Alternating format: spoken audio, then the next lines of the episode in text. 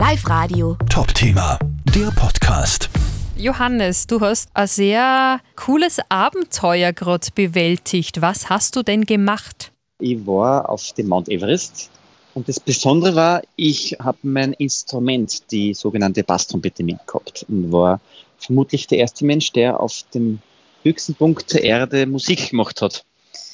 Das ist irgendwie eine ganz spannende Geschichte, weil ähm, als kleines Kind hat mir das immer schon Freude bereitet, dass ich äh, mit der Musik andere Leute begeistere. Und dann bin ich auch ger äh, gerne in den Bergen unterwegs, wandern und ein bisschen Bergsteigen. Für mich war das immer so ein Traum, auf dem Gipfel eines Berges Musik zu machen. Und das ist natürlich schwierig. Ich spiele Posaunen.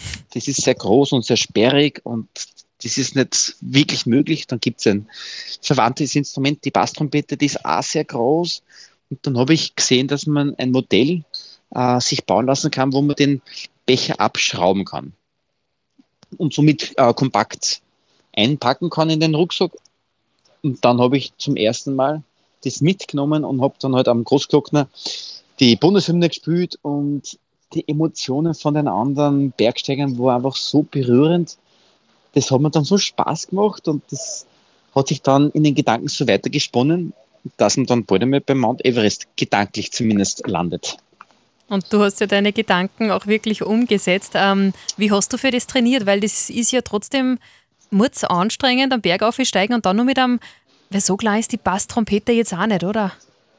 Ja, natürlich. Äh, eine gewisse körperliche und mentale Fitness muss man natürlich haben. Ich habe äh, hat mich schon sehr intensiv auf das Ganze vorbereitet. Ich war sehr, sehr viel schwimmen, ich war mit dem Mountainbike sehr viel unterwegs. Ich habe Grundlagen Ausdauertraining am Home-Trainer gemacht, ein bisschen im Fitnesscenter und natürlich äh, war ich in den Bergen nicht. Und wie war dann, ähm, was war die, die, die größte Herausforderung oder wo, wo hast du dir am schwersten getan? Puh, schwierig das irgendwie zu manifestieren. Ähm, das hat auch mit den körperlichen Gegebenheiten zu tun. Ähm, wir sind, weil es eine Flash-Expedition war, wo man nur sehr kurz, sprich dreieinhalb Wochen in Nepal verbringt, äh, vorakklimatisiert worden. Das heißt, man schläft äh, monatelang bereits im Vorfeld schon in einem Sauerstoffzelt. Und da wird suggeriert, ähm, dass man quasi auf vier, fünf oder 6.000 Meter Höhe schläft. Das heißt, man, ähm, man hat einen Konvektor, wo der Sauerstoff in der Luft reduziert wird, in diesem Zelt. Und da wird natürlich dann äh, die Sauerstoffsättigung im Blut gemessen und die war bei mir gar nicht so gut. Das heißt, ich habe damit ganz schön gekämpft. Mhm. Aber ähm, ich habe es dann im Endeffekt auch doch geschafft. Schwierig ist natürlich der ganz berühmte, bekannte Kumbo Eisfall, wo es halt wirklich gefährlich ist. Da fallen immer wieder mal Eisbrocken runter. Da gibt es sehr starke Anstiege, zum Teil überhängende Aufstiege. Äh, der ist natürlich gefährlich. Da ist heuer leider auch ein Sherpa darin gestorben. Ähm, schwierig ist natürlich auch der, ich sage immer, der nie enden wollende äh, Lotse. Die Lotse-Flagge, die ist einige Kilometer lang mit einer Steigung, sagen wir mal, von 5, 45 Grad circa. Das ist wirklich heftig. Und auch nicht aufgeben. Einfach im, mental im Kopf Traum bleiben und einfach weitermachen. Klingt auf jeden Fall nach einem, nach einem gewaltigen Abenteuer. Wie war denn das Gefühl, wie du dann da oben gestanden bist? Du hast das geschafft gehabt und dann auf einmal hast du dein Instrument eben an die Lippen gesetzt und hast zum Spielen angefangen. Wie, wie schreib mal, beschreib mal diesen Moment, wie war das? Es ist fast nicht zu beschreiben, weil das einfach so ein, ein erhabener, glücksvoller, wunderschöner Moment war, weil man dann halt auch die, das gespürt, dass, dass die anderen sich denken, was hat das da mitgenommen und, und spielt dann ein paar Töne mit dem Instrument und das war einfach so was, so was Schönes einfach. Wir haben das äh, optimale, perfekte Wetter gehabt.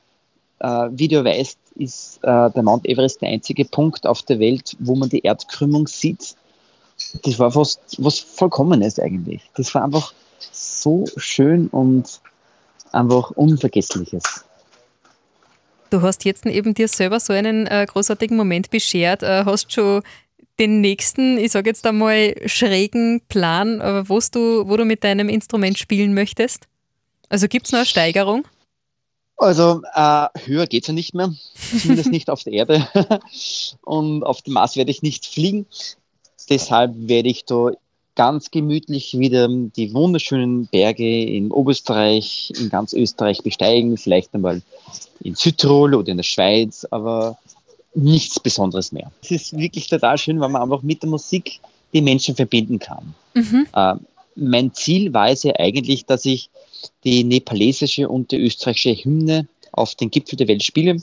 Leider ist aufgrund des extrem starken Windes es so gewesen, dass die Ventile in der Sekunde eingefroren sind.